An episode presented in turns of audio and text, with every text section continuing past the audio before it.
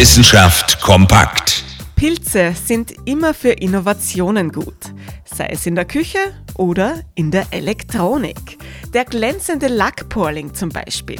Die Haut dieses Pilzes kommt neuerdings auch in Elektronikbauteilen vor. Linzer Forscherinnen und Forscher haben zufällig entdeckt, wie viel Potenzial in diesem Pilz steckt und vor allem in seiner Haut. Die Pilzhaut des glänzenden Lackporlings ist einfach genial. Sie glänzt nicht nur, sondern bildet auch eine perfekte Barriere. Damit schützt sich der Pilz vor Bakterien und vor anderen Pilzen. Diese Haut lässt sich einfach abnehmen und weiterverarbeiten, eben zu Bestandteilen von Elektronik. Die getrocknete Pilzhaut kann zum Beispiel als Leiterplatte verwendet werden. Sie ist robust, flexibel und nachhaltig. Nach der Benutzung kommt die Pilzhaut einfach auf den Kompost. Eine echte Alternative also zu Plastik und Co.